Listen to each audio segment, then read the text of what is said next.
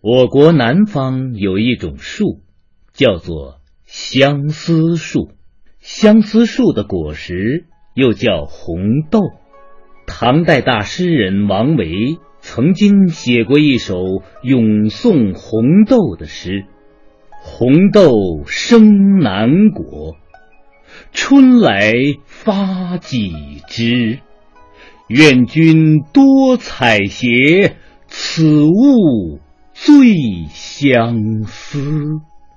对于这首诗，人们一定早就耳熟能详，但也许不知道，在相思树的背后，还有一段令人伤感的故事。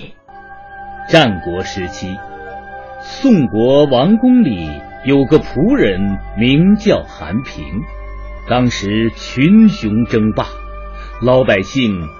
好像是生活在油锅里一样，备受煎熬。可是韩平却整天都是乐呵呵的。在宫里干活，弄不好就会被管事的教训一顿，轻则一顿臭骂，重则一顿皮鞭。可是这些痛苦对于韩平来说，却算不了什么。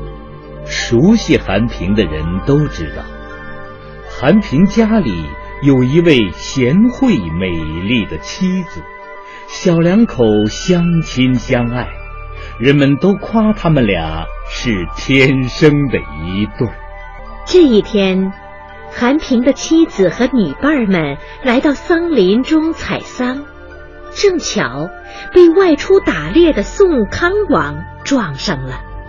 宋康王见到韩平的妻子天生丽质，竟然无耻的命人将她抢进王宫。大王，民女早已有了丈夫，请大王开恩，放民女回去。你丈夫是什么人？他现在哪里呀？大王，民女的丈夫就在宫中。他是王宫里的仆人，名叫韩平。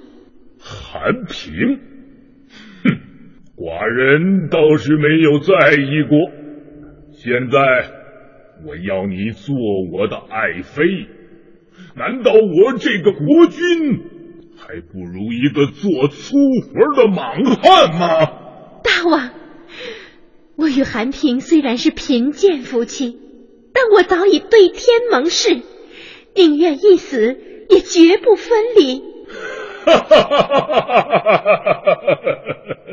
小女子倒是很有志气，寡人倒要看看你们怎样才能不分离。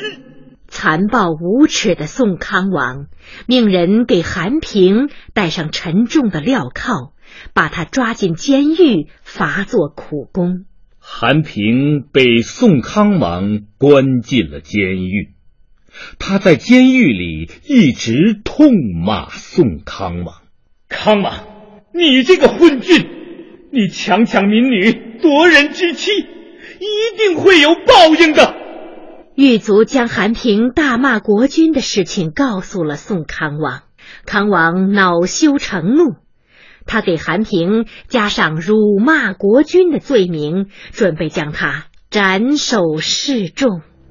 再说韩平的妻子，自从被宋康王抢进王宫以来，一直被软禁在一间房子里，不能出门。她根本就不知道丈夫的消息。宋康王对她威逼利诱。用尽了各种卑鄙的手段，强迫韩平的妻子就范。可是，韩平的妻子对丈夫忠贞不二，宁死也不肯依从康王。韩平妻子的忠贞感动了宫里的一位老宫女，她帮助韩平的妻子给丈夫写了一封信。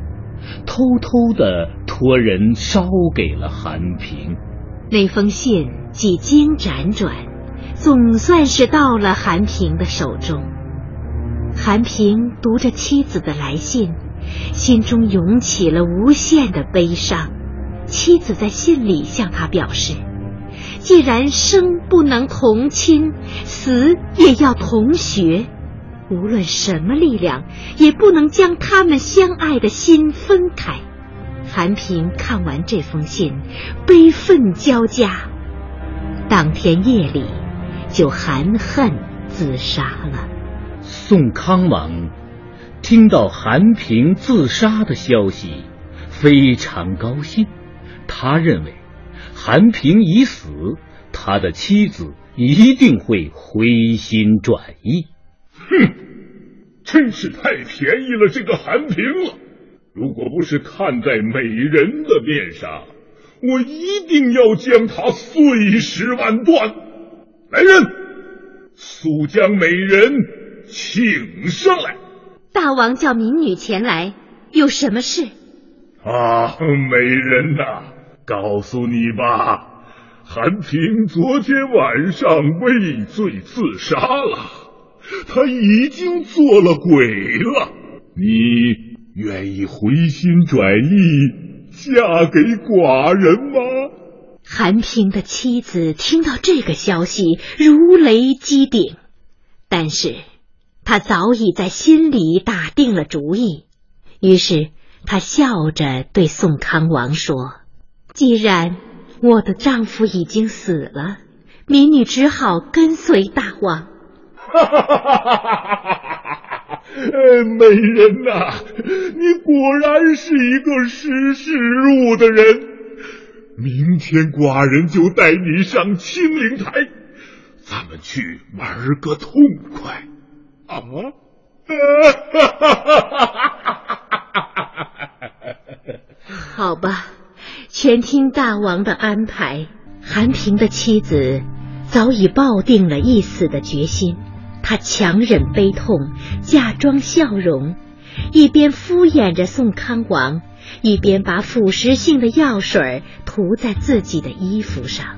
第二天一早，康王兴高采烈地领着他登上了高高的清灵台。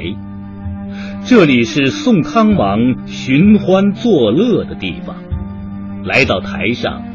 宋康王兴奋的手舞足蹈，美人，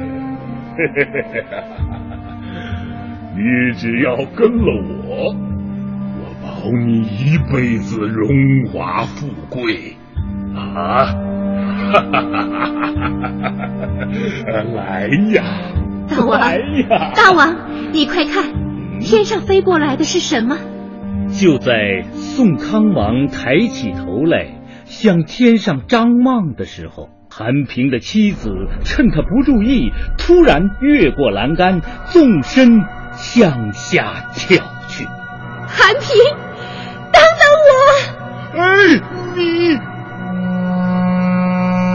站在左右的侍卫慌了，急忙去拽他的衣服，哪里知道。这衣服已经被他事先用腐蚀药水浸过，一抓就成了碎片。等卫士们匆匆跑到台下，韩平的妻子已经摔死了。卫士在他的身上找到了一条白绫，上面一段话，请求宋康王将他的尸骨赐给韩平。她要跟她的丈夫合葬在一起。宋康王看罢白绫，气得暴跳如雷。他冲着手下人喊道：“快，快，快把这个女人埋得远远的，不许她和韩平合葬！”宋康王命人将韩平的妻子葬在离韩平坟墓老远的地方。他望着那个土丘，觉得还不解恨，又恶狠狠地对着韩平妻子的坟墓说道：“哼，你们不是要至死相爱吗？有本事就把这两座坟墓连接起来！”哼！韩平夫妇的冤魂听到宋康王的叫喊，并不屈服，一夜之间。两座坟上各长出了一棵高大的紫树，树干弯曲，互相靠拢，它们的根连接在一起，枝叶紧密交错，在葱茏的树荫中，又生出了一对鸳鸯鸟，它们相依相伴，形影不离。后人非常敬佩韩平夫妻宁死不屈的高贵品质。于是，就把这两棵树叫做相思树。